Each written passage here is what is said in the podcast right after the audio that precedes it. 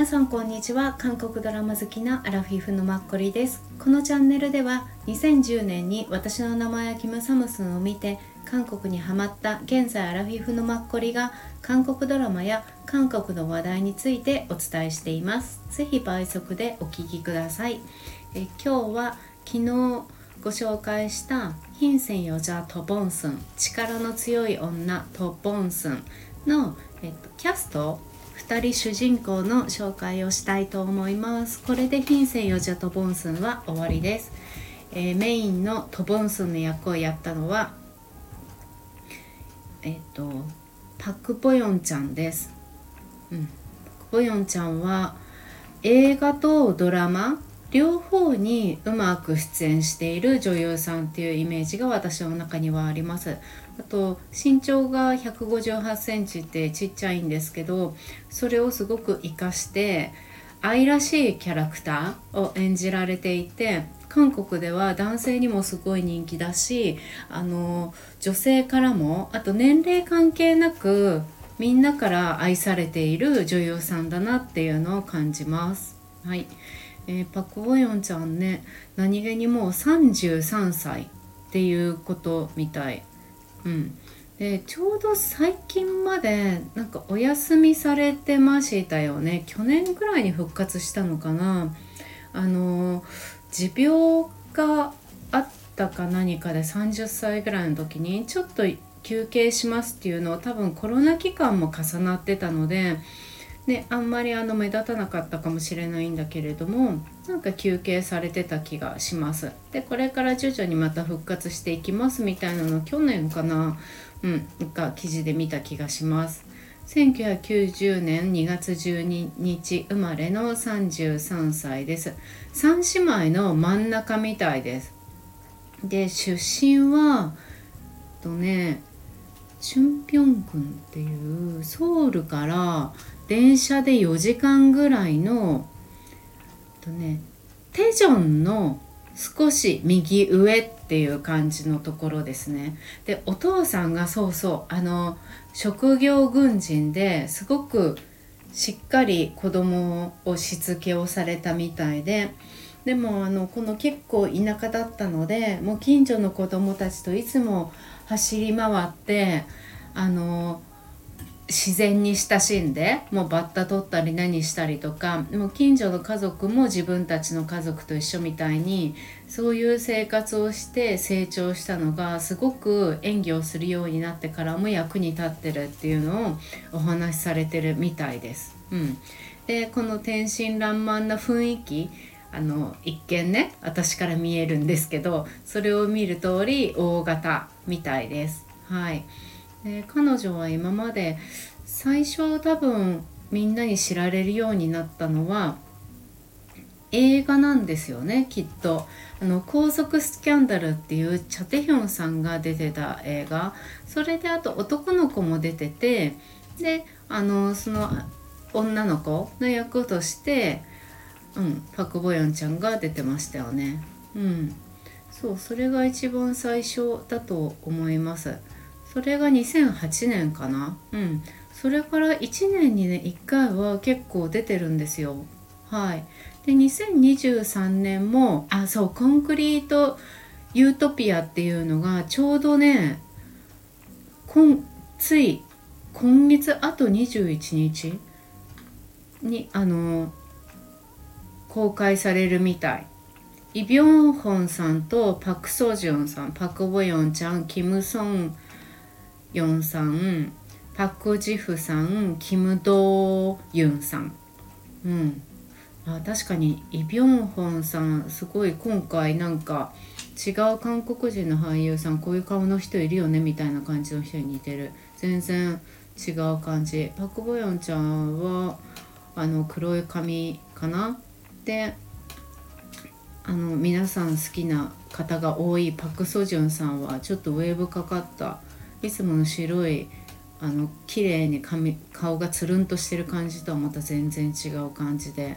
ねこれちょっと見たいな、うん、結構多分天才災難から逃げるとかそんな感じかな。うんなんかそんな感じがする。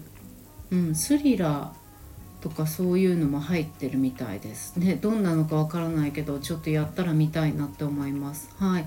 であと有名な映画が2012年にやった「狼少年」かな。これも700万人ぐらい突破して韓国のメロドラマ映画では歴代1位っていう興行収入だったみたいです。うん、であと私見た内결혼式って私の結婚式っていうのを2018年にやったんですね。これが結構静かなラブストーリーなんですよ。うん、高校時代の同級生との恋愛を描いたような110分のねキム・ヨンガンさんだっけ？一緒にやったのが。うん。そうそうそうそう。私キム・ヨンガンさん結構何気に好きで。そう。でこの2人でだからちょっとあんまり普通だったら興行収入いかないみたいなんですね。でもこのボヨンちゃんが出たことによってというか彼女のこの愛らしいキャラのおかげで結構すごい300弱ぐらい万人ぐらい動員したみたいです、うん、これもすごくねびっくりされたみたいでちょうどこの時に結構韓国のドラマで番宣でいろんな番組に彼女たちが出る時にねもう愛らしいなんかボヨンちゃんでボブリーボブリーっていうのをすごく言われてたんですよね。向こうの人ってブリーっていうのをラブリーみたいな感じで何にでも可愛いとか思うものにブリーっていうのをつけるっていうのがあるみたいであの洋服屋さん今コスメとかもやっててすごい人気のイムブリーっていうのもありますけど、うん、そのブリーでボヨンちゃんの棒を取ってボブリーボブリーって、うん、言われてました。私ボヨブリーだとずっと思ってました、うん、新興ロコクイーンっていう感じの彼女ですよね。そうそう。でドラマ的にはえっと一番最初は高校生の結構みんなが出てる高校生役みたいなのでちょっとデビューしたみたい。EBS ケーブルテレビで2006年に、うん、そこからはね「王と私」とかうんとスターの恋人とかそれも全部ね脇役的な感じでそうですね。でだんだん有名になってきたのがテレビの方でそう2015年の「ああ私の幽霊様」っていうのかな TBN のこれもねすごく面白かったのでもしよかったら見てみてください。あのチョ・ジョンソクさんと一緒に、はい、やったのですね。チョ・ジョンソクさん出るとすごいギャグっぽく私は感じるんですけどすごい面白くて。プラフパクイ・ボヨンちゃんだからすごい良かったしそう面白かったです。はい、でその次に2017年にこの JTBC の「力が強い女とボンソン」でしょ。でその後は、ね、2年空いてね2019年 TBN で「オフィス」っていうのとあのある日突然家の玄関に「滅亡がやってきたみたいなそんな感じで私両方見たんですけどオフィスっていうのもちょっとね幾何学現象が起こる ファンタジーものだったのいまいちなんか見ててよく分かんなかったんだけどその時ハマって面白いと思わなかったけど結構あのボヨンちゃんとアン・ヒョソプ2人で出ててね一生懸命2人が演じるのがなんか私には可愛らしくて見ちゃったっていう感じででもこれ多分視聴率そんなにねよくいいとは思わないんですよね。2019年の。うんそうだったと思うな。そう。そうそう。大体あの視聴率今見ても最初は4%まあ5%ぐらいで最後3とかだからそう。これはねあんまり作品がいまいち脚本が面白みがなかったっていうのもあるかな、うん、この2人だからねもうちょっと違う使い方したらすごい面白いドラマとかもありそうね。だから脚本って本当に当たり前ですけど脚本ありきだからドラマって本当重要ですよね。うんうん。でその次のあのさっき「滅亡が」っていうこれもすごい滅亡って他の訳し方がないのかなって思うんですけどなかなかやっぱ向こうってあのお化けとか前世のねそういう人たちを普通にあのファンタジーとかでもドラマに出てくる時にトッケビとかもそういう存在ってなかなか日本ではあまり聞きなじみもないのでそれを日本語に訳すってなかなか難しいですよね。うん、これもあのソ・イングクさんってやってて私これも見たんですけど最後まで見たかな？ちょっとなんかあんまりよくわかんないとか思って。うんうん。そうでしたね。そう。なんとなくねソ・イングクさんがこの役にマッチしてたかなって思うところもあってソ・イングクさんのその前私結構あショッピングオールイとかをちょうどこの前ぐらいに見ててすごいそれがハマってて本当スイングクさんに可愛いって思うと思わないぐらい初めて可愛いって思ってすごい良かったんですよね。その印象があったからちょっとこれがギャップがありすぎてちょっとまたなんとなくちなんかなーっていうのを思ってしまったっていうとこがあって。うん。でもポッコブエンちゃん超良かったです。はい。彼女らしい彼女は等身大の演技をいつもするんでその演技は良かったなって思いました。うん。であとねちょうど2023年にネットフリックスでえっ、ー、とやるドラマ「デイリー・ドース・オブ・サンシャイン」っていうの。いつだろうな2000あ11月にやるみたいです。これがドラマ「ヒューマン」ですって。パク・ボヨンちゃんとヨン・ウジンあヨンウジンさんってやるんだ。でもなんか似てる。なんか兄弟っぽくない？ヨンウジンさんと。ヨンウジンさん私結構78年前から好きだけどここ3年ぐらい日本でもすごくね人気が出てきてすごい嬉しいんですけど。まずはあのあれですよね。38歳に出たことで多くの人が知ってくれたんじゃないかなってすごく思うんですけどね。うん。そのアホそう。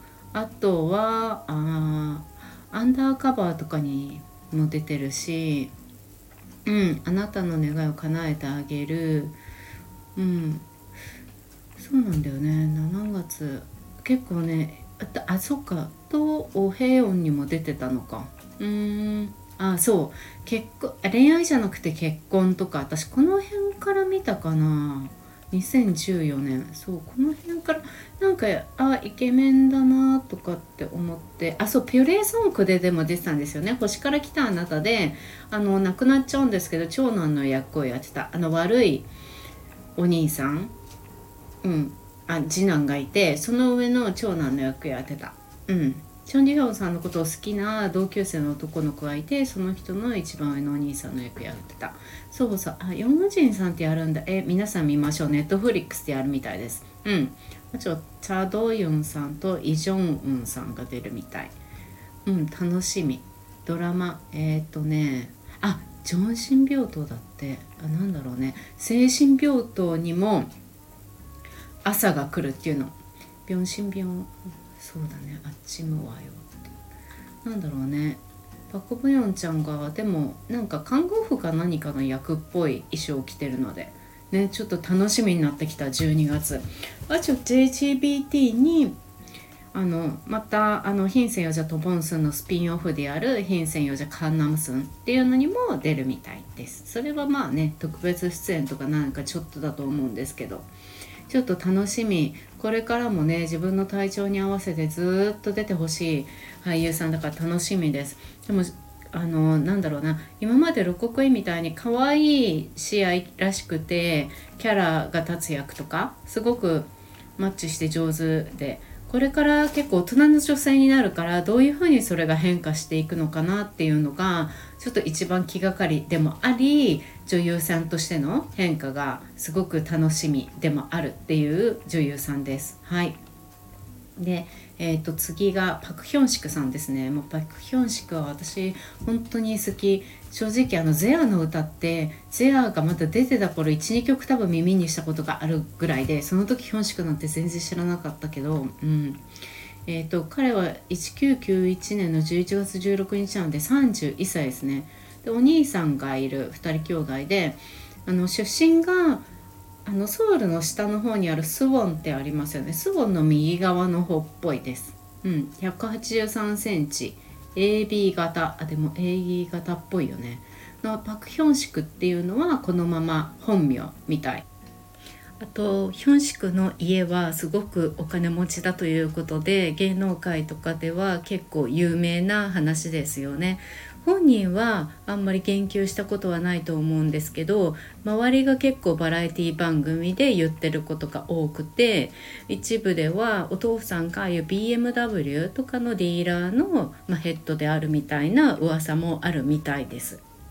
うん、で2010年にゼアで一応音楽でデビュー。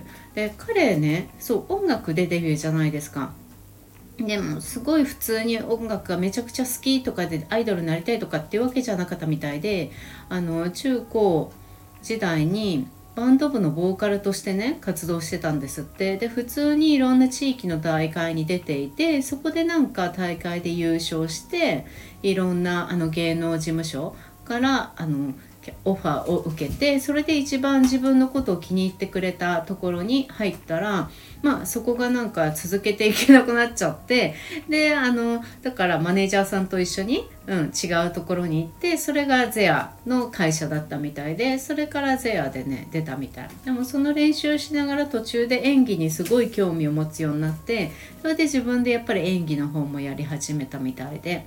今はあれですよねドラマの OST とか自分が出たものを12個歌ったりもされるけどねゼア自体はもうあれ解散したのかなすいません私あんまりよく分かんなくて、うん、でもメンバーと相変わらず仲いいみたいで、うん、だゼアってあの何でしたっけあれとかあれシワンとかもゼアでしたよね多分ね。うん。そうそう。で彼は2010年のうんえーと、ドラマ SBS とか KBS の特別出演が最初で、えー、結構ねそれから毎年12個出られてるんですよね。どれもなんかケーブルとかではなくてちゃんと SBS とか KBS とかのなのね。うん。であのあえっ、ー、とね9とかに2013年の TBN で出てるかな。あとは SBS であの相続者たち、うん、とかこの辺に出てたり。あと週末ドラマにも出てるんだねこの後に。うん。あとはファランですよね皆さんがご存知の。2016から17年の KBS のパク・ソジュンとか出てたのですよね。であとあの BTS の V とかも出てた、うん、ファランに出てその後がちょうどこのドボンスンですね。でその後もうこのだからファランぐらいからもうほんと有名になりましたよね。で翌年に KBS あのスーツ？スーツってあのアメリカのスーツっていうドラマのリメイク版でチャン・ドンゴンさんと一緒にやって私アメリカのドラマのスーツめちゃくちゃ好きで韓国でどういう風にやるんだろうって思って私チャン・ドンゴンさんのドラマあんまり見たこと1個だけ見たんですけど見たことなくてえーとか思ってでも1うん、1話見てちょっとね終わりました。なんとなく私の中ではどうしても原作が強くてヒョンしか見たかったけど見てられなくなりました。なんとなくね。そう。でも多分きっとね多くの方には良かったんじゃないかな。スーツって視聴率どのぐらいなんでしょうね。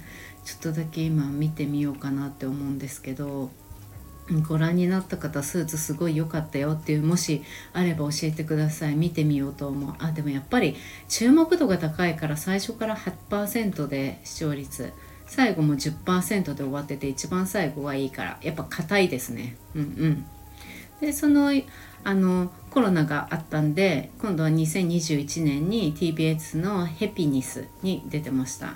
ヘピニスもね地味なのよ。すごい。結構あのコロナ時代だから発生したわけじゃないですよねきっとね。まあゾンビものなんですよね。うん。でも平和を求めるっていう感じであの噛まれたからってみんながゾンビになるっていうわけではないんですよ。このヘピニスの場合は。そう。私なんとなくあのハン・ヒョジュさんと2人で出ててハン・ヒョジュさんもすごく好きだからなんか見始めたら見ちゃったんですけどすごい怖かった。こううん。まあそうですね。やっぱ視聴率は4%平均4%だからあんまりねまあ面白みはなかったですよね。でも多分今日本でも何かで見れるはず。で22年にはあサウンドトラックうんうん。あの彼女と一緒にねやってるディズニープラスのあれですよね。そうサウンドトラック見てない。なんとなくうん。そう。あのハン・ソヒさんとやってるの。で23年にあのちょうどこの前もう終わりましたよね。TBN でやってた青春あ青春でいいのかな？青春の月あ月の談話みたいなそんな感じ？よくわかんないんだけど。そうそれに出ていてでもそれでなんか演技賞とかももらったみたいです。はい。でこれからねドクタースランプスロンプっていうのをやるみたい JTBC で。そうそれが結構面白そう。あのパクシネさんと一緒ですね。そう。これがいつからなんだろう、うん、まだあの今撮影3月からやってるみたいなのでネットフリックスでやるみたいなのでそれは楽しみです。ね。この2人ともパクバヨンちゃんもヒョンシク、うん、2人ともこれからも活躍するお二人なんですごく楽しみヒョンシクなんてリアルに1回見てみたい。もうこのままバービー人形の男版って言われるぐらいみたいなんでそれがねすごいですよね。あそうあとヒョンシクのね一番最初に出たドラマが、まあ、特別出演みたいなんですけどあのえっ、ー、とカムサえっ、ー、とケンジプリンセスってご存知ですか？私すごい昔見たことがあってでもすごいハマったですよね。キム・ジョヨンさんっていう女優さんとあとパク・シフさんが出ていて16話でね SBS で2010年にやってたみたいなんですけど多分フジテレビかなんかがテレビで私放送してんのを見たんですよ。すごい綺麗なんかこの女性がまああの今だったら全然あるんだけどこの時のなんかドラマ的にはすごく現代的でいろんなファッションを着てしていてねでこの結構おかっぱでボワンとした髪型がこの時女優さん多かった可愛いキャラっていうか、うん、美人で可愛いっていう感じのキャラでね。あの遺産相続偉大なる遺産だっけ。この時ハン・ヒョジュさんだっけ。誰かもすごい可愛いそうウンソンとかいう役でこういうなんか可愛い髪型でそれもすごく好きで。でこのねこうあのケンジあのプリンセスっていうのもすごくハマった記憶があります。はい。それになんかヒョンシクは特別出演してたみたいです。はい。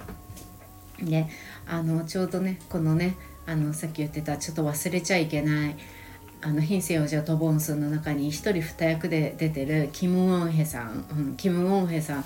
ちょうど今私すごいあこれ見忘れた見なきゃって思って見始めたら鬼鬼のドラマキム・テリさんが今出てる。あ悪の鬼、うん、これにもね刑事役で出てくるから。もうキム・ウォンヘさん本当にこれ会う機会が多いですよね。うん、またいいドラマばっかり。まあこの方がね出るものはもう彼が出るだけでやっぱり上がりますよねドラマ自体が。うん。うん、ちょっとこのね悪のにすごい面白そうなんでちょっと見たらまた話したいなと思います。今日もお付き合いいただきありがとうございました。明日もよろしくお願いします。